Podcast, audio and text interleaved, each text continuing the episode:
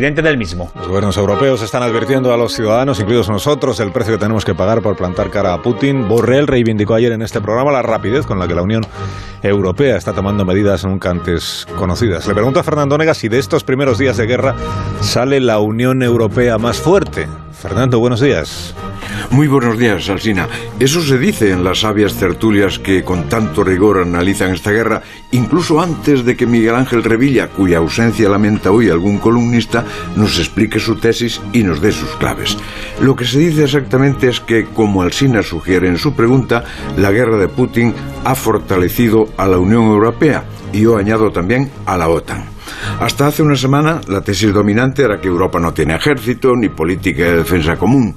Sigue siendo verdad, pero hoy se pueden leer editoriales como el del país que consagra a la Unión Europea como una potencia geopolítica. Vaya cambio.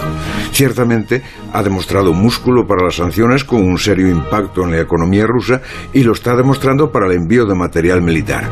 Países históricamente neutrales como Suecia, Finlandia o Suiza se alinean contra Putin, se rompen tabúes, como señala Borrell, y hay coordinación entre los gobiernos para la ayuda humanitaria, el envío de armas y la acogida de refugiados.